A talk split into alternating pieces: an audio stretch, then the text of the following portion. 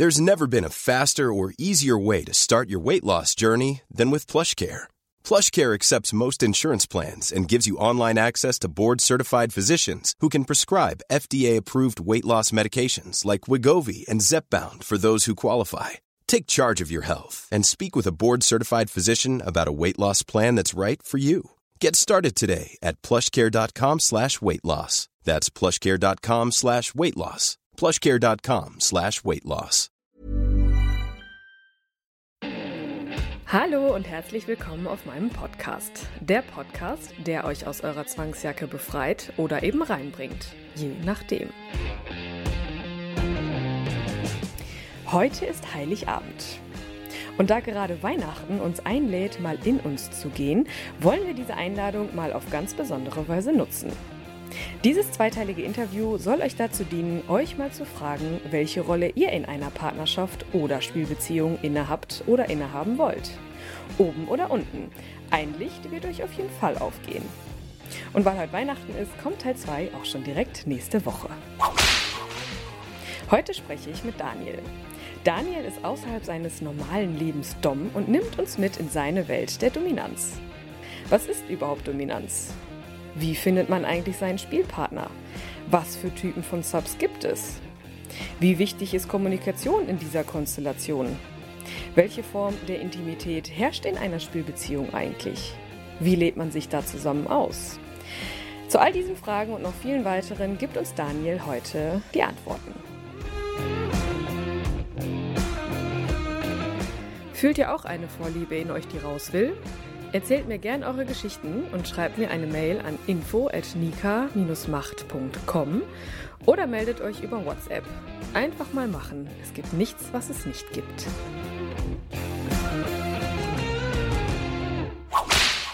Hallo Daniel, wie geht's dir? Hallo Nika, danke, mir geht's gut. Sehr schön.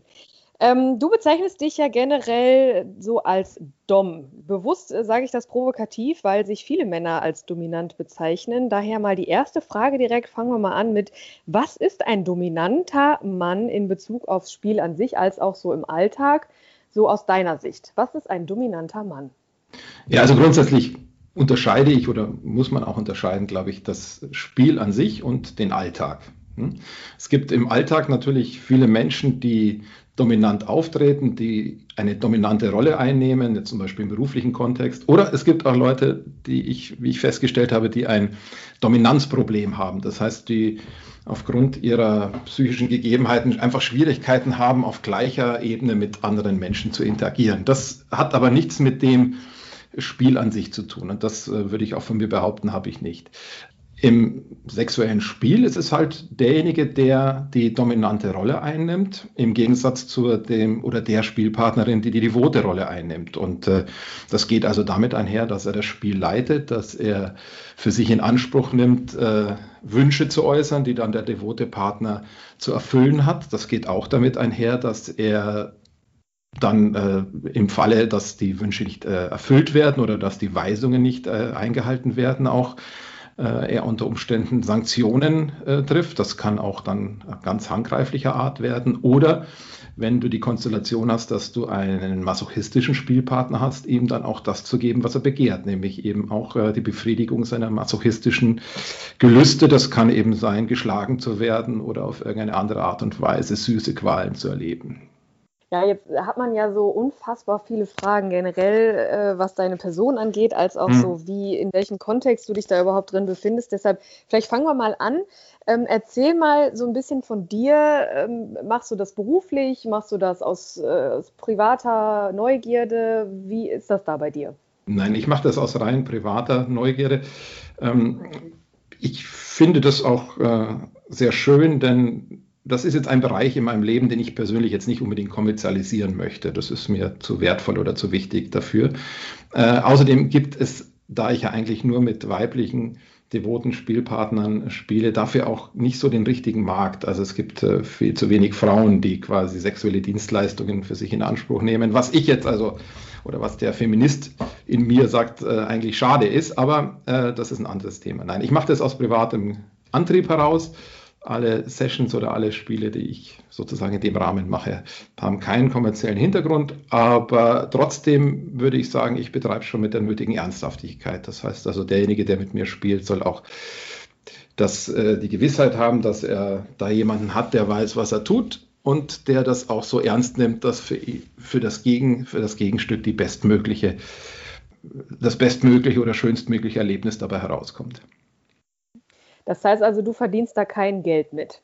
Nein, Nein, eher investiere ich welches, weil, weil es auch Geld kostet, die entsprechenden Räumlichkeiten zur Verfügung zu stellen oder die Ausrüstung zu haben. Das ist eine Leidenschaft, ein Hobby, eine Passion sozusagen, ja. Ja, ja, das ist spannend, dass du das gerade schon so angesprochen hast, weil mich das auch schon sehr viele Menschen gefragt haben, warum gibt es keine Dominus-Studios so? Also warum gibt es keine ähm, Möglichkeiten äh, für eine Frau, da sowas zu buchen? Du sagst, da gibt es den Markt nicht für. Warum ist das wohl so? Warum gibt es sowas nicht? Weil einfach, wie gesagt, glaube ich, die Nachfrage nicht da ist. Ich kenne aus manchen Studios äh, schon, dass Männer sich dort anbieten, aber ich glaube, deren Hauptzielgruppe sind dann auch wieder andere Männer. Obwohl sie natürlich auch bereit wären, mit Frauen äh, zu spielen. Aber das, wie gesagt, damit würden sie verhungern, glaube ich, wenn sie sich nur auf die weiblichen Kunden äh, verlegen würden. Das Gleiche findet man ja zum Beispiel auch im Bereich der Tantra-Massage oder anderen sexuellen Dienstleistungen, dass da die Nachfrager hauptsächlich Männer sind, obwohl das Angebot für Frauen genauso reizvoll und schön ist. Es ist, glaube ich, wirklich auch die, das Selbstverständnis der Frauen, das für viele sagt, ich bezahle nicht für Sex in irgendeiner Form. Was, wie gesagt, finde ich schade ist, weil das auch Teil unserer oder das rechtfertigt teilweise auch die patriarchalen Strukturen. Also das ist auch, wenn man gesellschaftlich was verändern will, wäre das eine Möglichkeit, dass mehr Frauen auch für sich selber in Anspruch nehmen, sexuelle Erlebnisse sich zu holen. Andererseits gibt es auch viele Möglichkeiten, das muss man ja auch sagen, für Frauen, äh, eben mit Spielpartnern wie mir, die eben das jetzt nicht kommerziell machen, auch sich da entsprechend schöne Erlebnisse zu holen. Aber es ist sicherlich nochmal was anderes, wenn man, wenn man auf äh, das Geld verzichtet welche Möglichkeiten hat Frau denn? Denn ich, das ist so, wenn man auch mal im privaten äh, mhm. Kreis mal so nach, nachfragt, viele Frauen fragen mich dann, ja, ah, ich würde eigentlich auch gerne mal irgendwie sowas erleben, aber ich weiß nicht. Und äh, viele Männer, die sagen ja, die sind auch so dominant, aber verstehen ja. das, also haben das Verständnis halt nicht so wie ich ja. von Dominanz. Wo findet Frau sowas? Hm. Also dadurch, dass wir jetzt ja im digitalen Zeitalter leben, gibt es eine ganze Reihe von, von Plattformen, wo äh, diese Dienstleistung oder nicht die Dienstleistung oder wo sich äh, Menschen finden können mit entsprechenden Vorlieben. Da gibt es eine ganze Reihe von, von Möglichkeiten, wobei da natürlich, das unterscheidet das eben von einer professionellen Dienstleistung noch nicht gesagt ist, dass das Gegenüber dann auch mit der gleichen Ernsthaftigkeit oder mit der gleichen Intention unterwegs ist. Oftmals kann es auch sein, dass man da nur das Versprechen bekommt, aber das dann nicht eingelöst wird. Insofern gibt natürlich der kommerzielle Rahmen schon eine gewisse Sicherheit und auch ein gewisses ja, Versprechen, was dann auch in den meisten Fällen, glaube ich, eingelöst wird bei professionellen Dienstleistern. Das ist der große Vorteil an, diesem, an dieser Art, äh, sich dort befriedigen zu lassen. Aber es gibt, glaube ich, wenn man sich auf die Suche macht und offen ist, in den entsprechenden Portalen, jetzt vielleicht nicht bei Tinder, weil das ist, glaube ich, nicht der beste Ort, sowas zu finden, aber äh, in anderen äh, Portalen äh, die Möglichkeit, äh, entsprechende und gute Spielpartner zu finden. Woran erkennt Frau, dass derjenige ein guter Spielpartner ist und nicht nur in Anführungszeichen labert? Oh, ich glaube, dass Frauen, die auch die Neigung haben, auch ein gutes Bauchgefühl dafür entwickeln. Also was ich ganz wichtig finde, ist äh, von Anfang an Ehrlichkeit.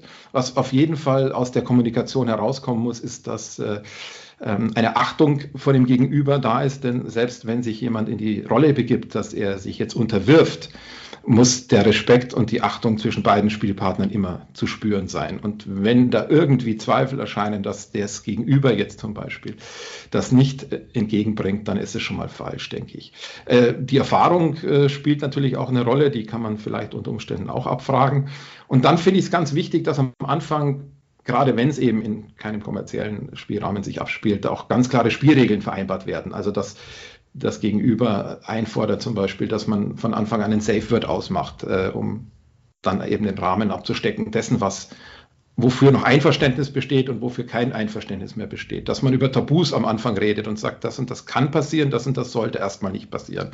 Natürlich können Tabus im Laufe einer Spielbeziehung auch verändert werden und äh, oder eingeschränkt werden, aber am Anfang sollte sich schon beide Teile sehr genau überlegen, was passieren kann, was nicht passieren kann. Also dass man bestimmte Dinge ausschließt. Ansonsten ganz wichtig natürlich, dass äh, solche Grundregeln, die der Gesundheit dienen, wie safer Sex oder auch ein Grundverständnis von Hygiene auch äh, da ist und dass der, das Gegenüber darauf auch hinweist oder auch zum Verstehen gibt, dass es dass ihm das wichtig ist. Ich finde, das sind schon mal wichtige Rahmenbedingungen. Und ansonsten ist natürlich die letztliche Gewissheit nie gegeben, denn da treffen zwei Personen, zwei Menschen aufeinander und das kann funktionieren, das kann klappen, das kann aber auch nicht so toll werden für den einen oder für den anderen Spielpartner.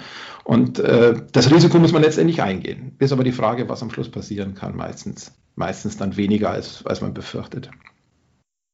Wenn man jetzt Anfänger in dieser Szene ist äh, oder sich, sich jetzt vielleicht, keine Ahnung, meinen Podcast angehört hat und hm. dadurch erkannt hat, okay, irgendwie ist da was in mir, hm, hm aber ich traue mich jetzt nicht direkt irgendein Profil auf irgendeiner Seite zu erstellen. Äh, ich will da erstmal irgendwie mich einlesen. Gibt es da auch Möglichkeiten für die Leute? Kennst du Bücher oder kennst du irgendwie so Möglichkeiten, wo die Leute einfach mal generell die Definition davon so ein bisschen finden können?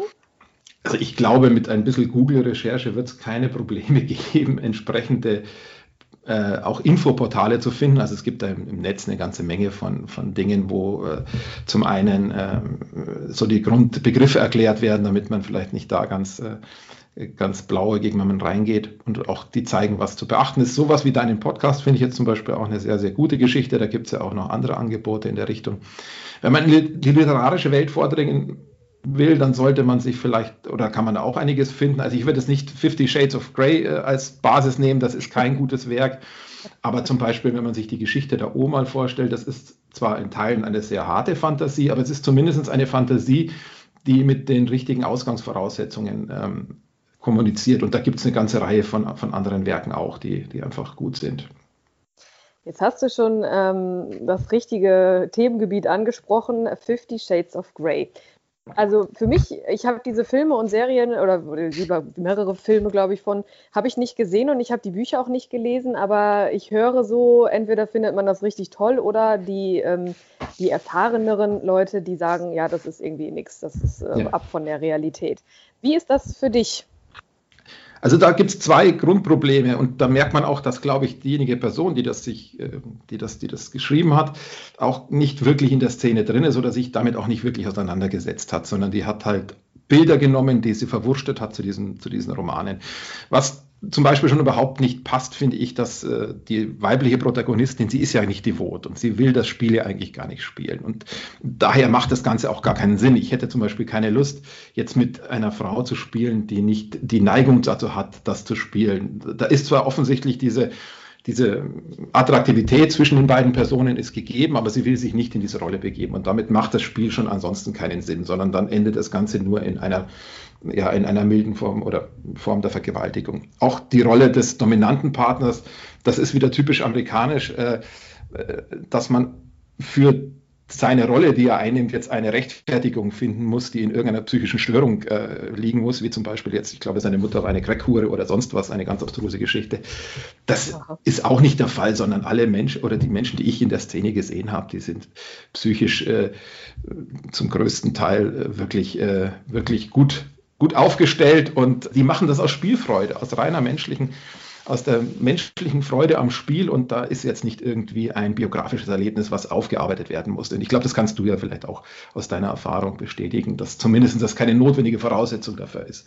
Aber im amerikanischen Roman muss die Rechtfertigung da sein, das erklären zu können anhand irgendeiner biografischen Störung. Das sind so die Haupt, glaube ich, Bedingungen und damit wird die Geschichte schon von dem Ausgang her uninteressant.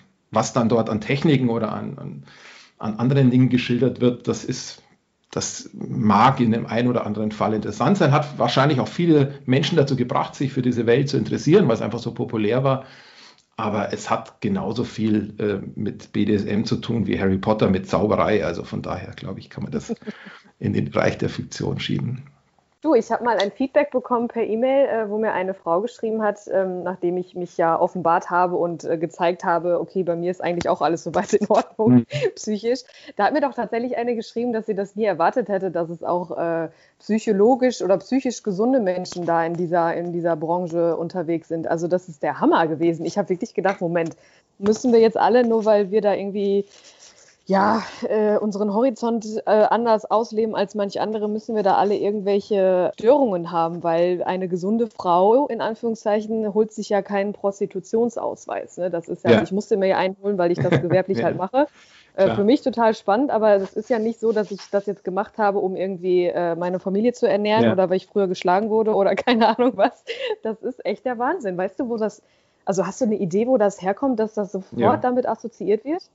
Ja gut, weil das ist eine Frage der Moral. Das heißt, das hast du jetzt in jeder Form der, äh, der Sexualität. Wenn du ein bisschen die kleinen, engen Grenzen verlässt, dann wird es für die Leute entweder, äh, bekommen sie entweder Angst oder sie schieben es eben auf äh, solche Störungen. Und weil sie selber damit unsicher sind, damit umzugehen und sich mit ihrer eigenen Sexualität auseinanderzusetzen. Man muss sich ja nur mal anschauen, wenn in irgendeiner Talkshow, Markus Lanz oder sonst was, solche Themen plötzlich aufkommen, dann wird nur noch gewitzelt und es wird nicht mehr ernsthaft über das Thema geredet, was eigentlich total schade ist. Also für mich ist zum Beispiel Sexualität schon auch ein sehr ernstes Thema.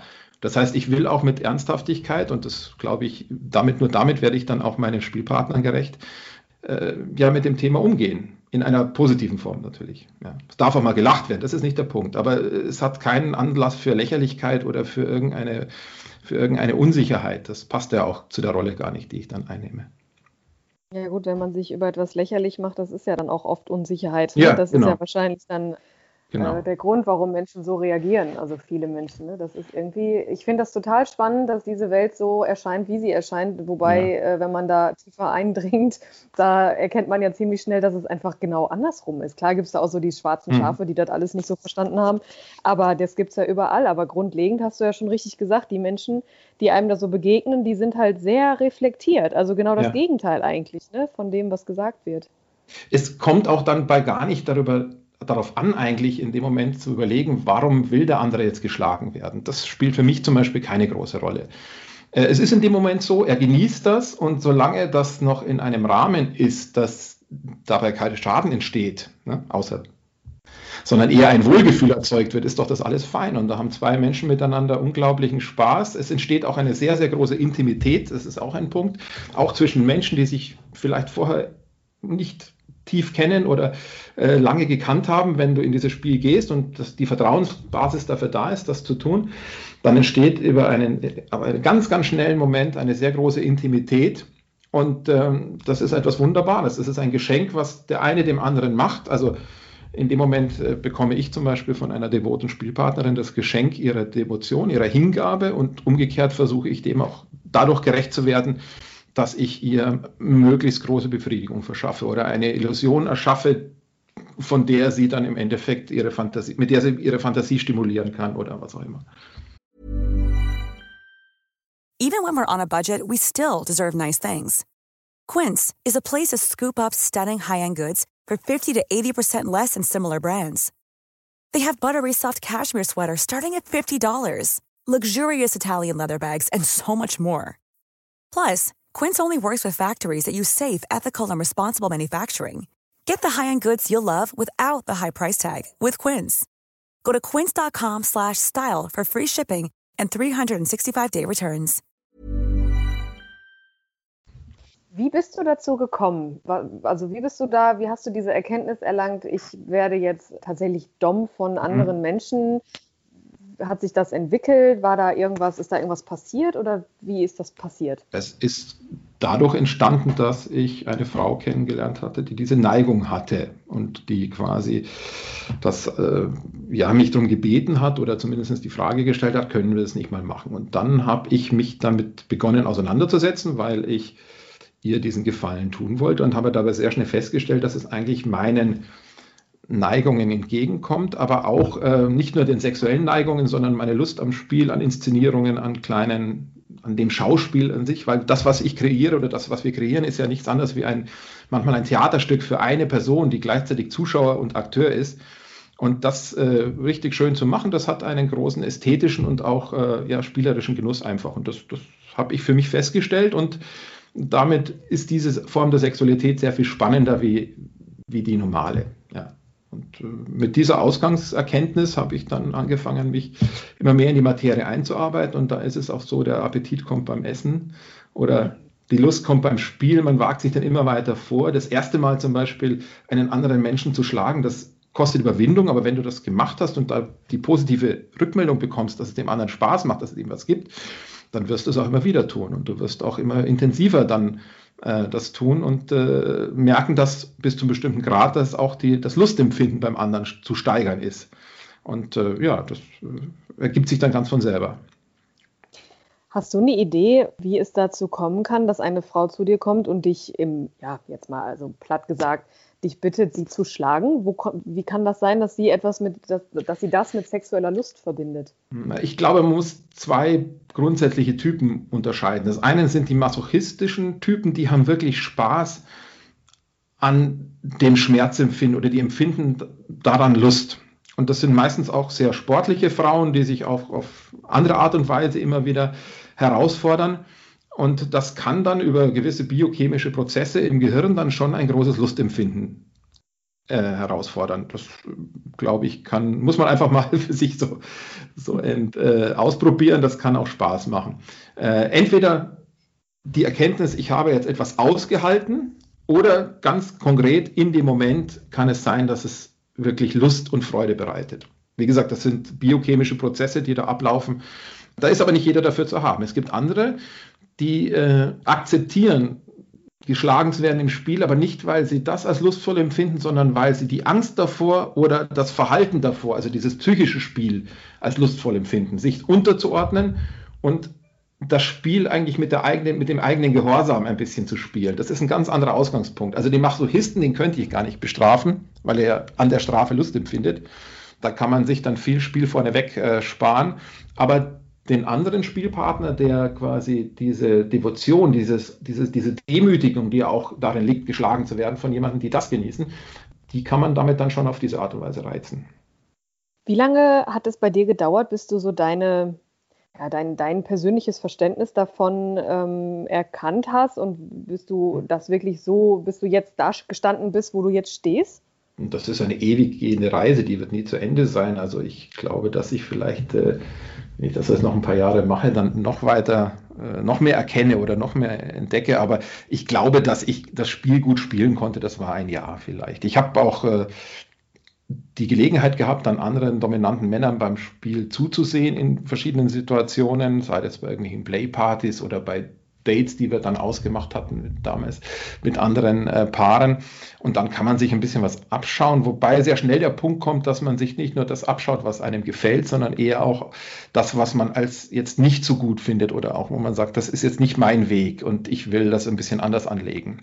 Also das, diese Chance sollte vielleicht auch jeder nutzen, der der da als Einsteiger diesen Weg beginnt. Ja. Aber ich denke, wenn man das ein Jahr lang macht und sich damit intensiv auseinandersetzt auf verschiedenen Möglichkeiten, dann ist es schon so, dass du sagst, du kannst das Spiel souverän spielen. Ah, da hast du ja jetzt was angesprochen, dieses, äh, dieses Thema Playpartys so ja. im SM-Kontext. Da hast du ja, wir haben ja vorher schon kurz telefoniert, da hast du ja sowas schon mal erzählt.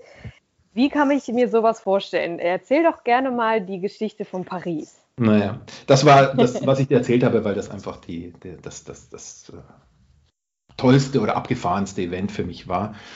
Grundsätzlich gibt es viele Playpartys, wo nicht viel gespielt wird, das muss man auch sagen. Also wo das Ganze ein großer Maskenball ist, wo das Schaulaufen der Fetischanzüge ist, aber wo das eigentliche Spiel nicht im Vordergrund steht. Das kommt vor allen Dingen dann vor, wenn die Party selber zu groß ist. Also ich denke mal mit 30, 40 Leuten, wenn du hast, dann ist es mehr ein Schauen und ein, und ein, ein, ein Austragen von Fetischklamotten. Aber äh, Playpartys sind eher im kleinen Rahmen. Das sind also dann so Events, wo so fünf, sechs Paare, also so zehn, zwölf, manchmal auch knapp 20 Leute zusammenkommen. Und da wird dann schon Wert darauf gelegt, dass eine Interaktion mit verschiedenen Menschen stattfindet.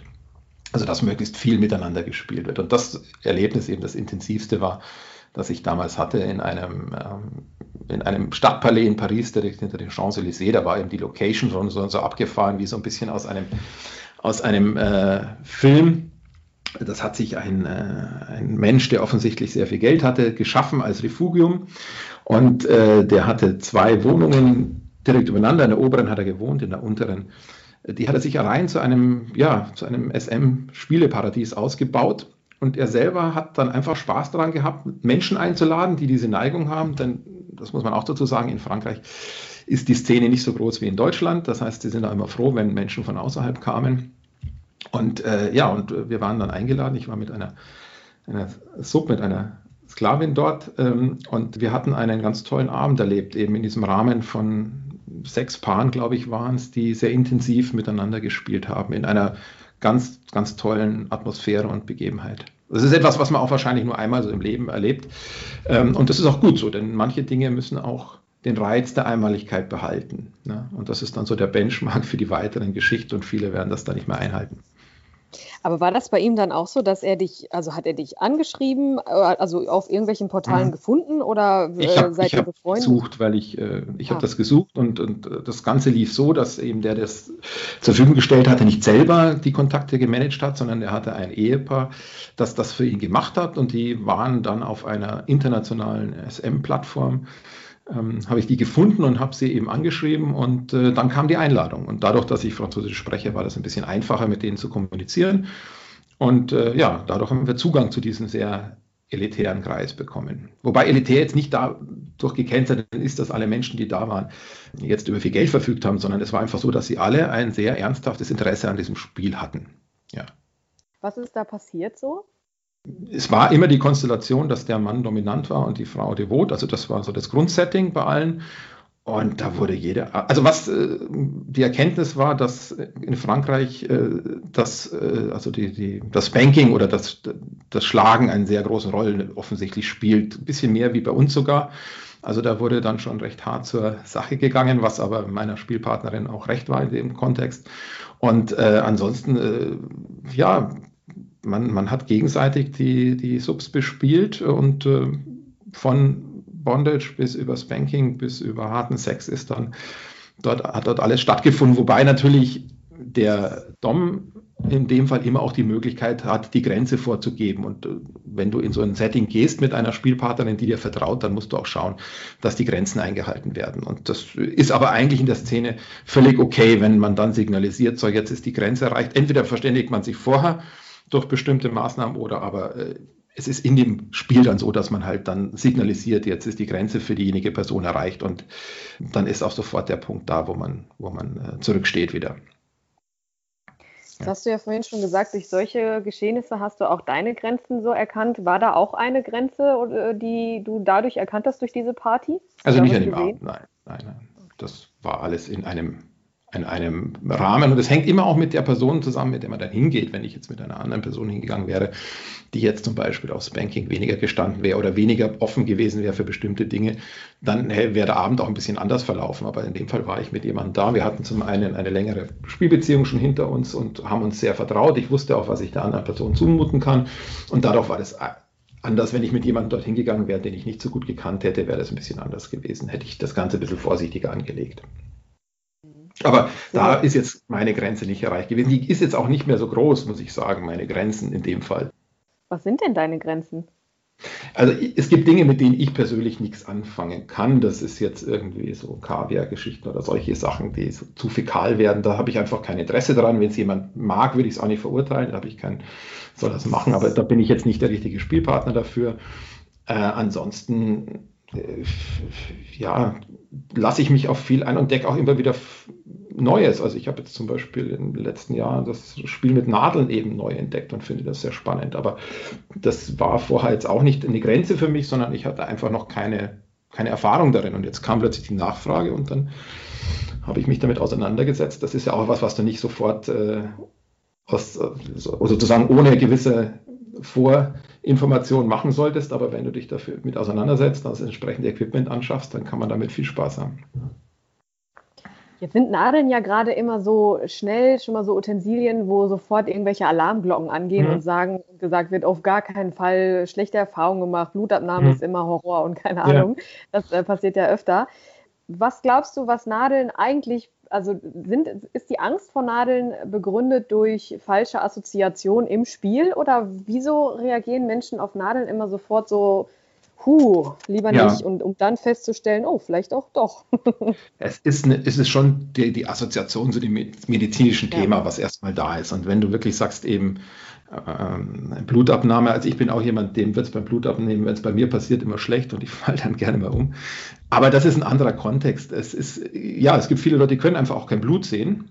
Aber in diesem Kontext kann es vielleicht sogar ein ganz guter Ansatz sein, das mal zu überdenken, denn es bekommt, das habe ich festgestellt, eine ganz, ganz ästhetische Dimension, wenn du das machst. Abgesehen davon ist ja, wenn du Nadeln richtig einsetzt, es nicht so, dass da viel Blut fließt, sondern das ist ja eher das äh, eher blutarm, sage ich mal, das ganze Spiel.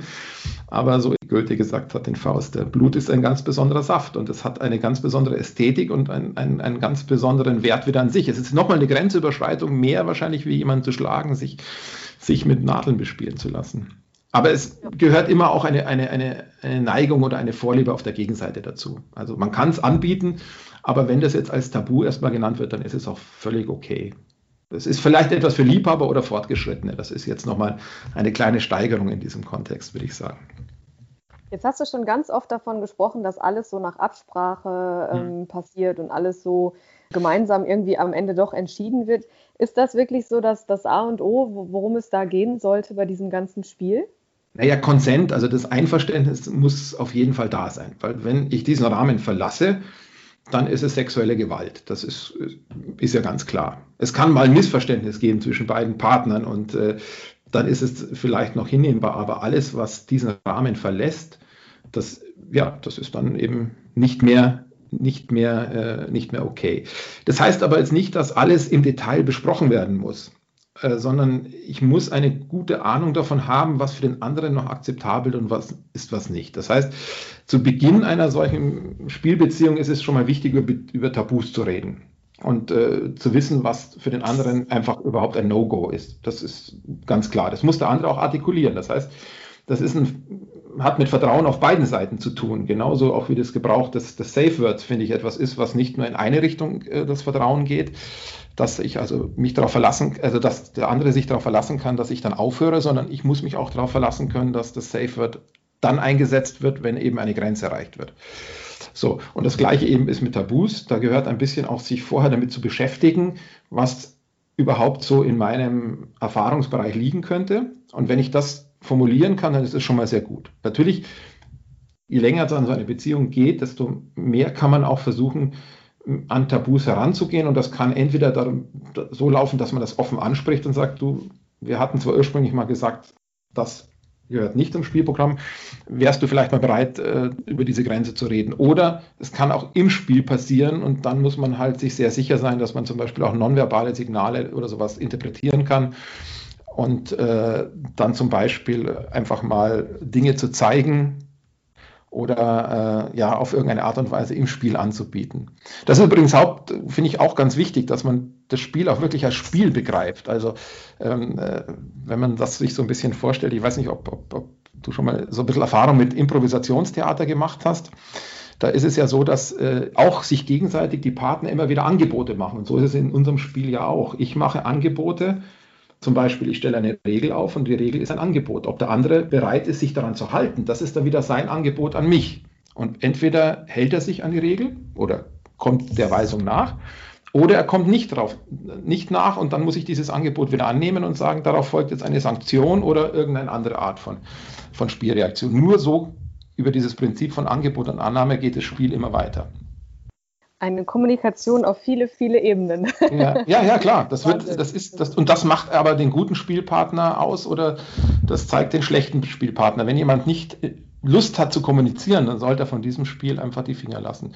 Und egal, ob das jetzt über Worte sein muss, ich glaube, in vielen Fällen, wenn man das gut macht, muss es auch nicht immer eine Diskussion sein. Aber es ist eine Art von, eine spezifische Art von Kommunikation, die zwischen den beiden Spielpartnern stattfindet und die sich im Laufe der Zeit, je länger das geht, immer mehr verfestigt oder auch äh, fein herausarbeitet.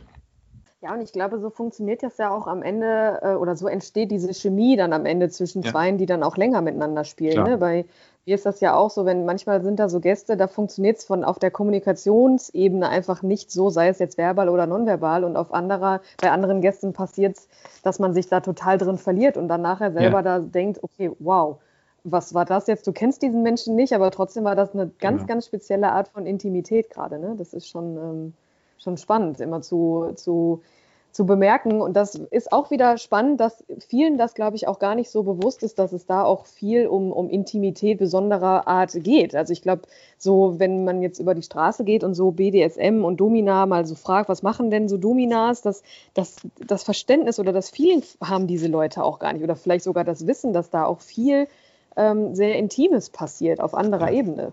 Das kann man aber eigentlich auch nur durch das eigene Erfahren feststellen. Ja. Das kannst ja, du genau. Darüber kannst du jetzt viel reden und das muss aber muss man selber nachvollziehen äh, anhand eigener Erfahrungen. Sonst, äh, sonst glaube ich, wird man dies, kann man das in seiner Dimension gar nicht erfahren. Das war der erste Teil des Interviews. Im zweiten Teil erfahren wir mehr über das Spiel an sich. Was passiert da eigentlich? Wie kann man es in der Öffentlichkeit einbauen? Wo liegen die Grenzen? Was passiert nach einer Session? Und warum ist die Zeit danach so wichtig für beide? Wie wichtig ist es auch, in die andere Rolle zu schlüpfen? Und BDSM in der Partnerschaft. Viel Spaß! Und schon war mein Leben schlagartig wieder etwas anders. Wenn euch meine Podcasts gefallen, ihr euch wiederfindet, schreibt mir gerne eine Mail, schickt mir eine Sprachnachricht auf WhatsApp oder ruft mich an. Ich freue mich auf eure gnadenlos ehrlichen Geschichten. Die Kontaktdaten findet ihr unter jeder Folge.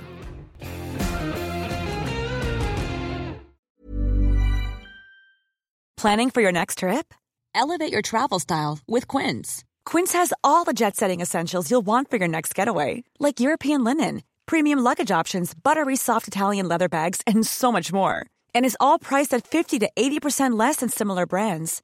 Plus, Quince only works with factories that use safe and ethical manufacturing practices. Pack your bags with high-quality essentials you'll be wearing for vacations to come with Quince. Go to quince.com/pack for free shipping and 365-day returns. Imagine the softest sheets you've ever felt. Now imagine them getting even softer over time. That's what you'll feel with Bowl and Branch's organic cotton sheets. In a recent customer survey, 96% replied that Bowl and Branch sheets get softer with every wash. Start getting your best night's sleep in these sheets that get softer and softer for years to come. Try their sheets with a 30-night guarantee. Plus, get 15% off your first order at bowlandbranch.com. Code BUTTERY. Exclusions apply. See site for details.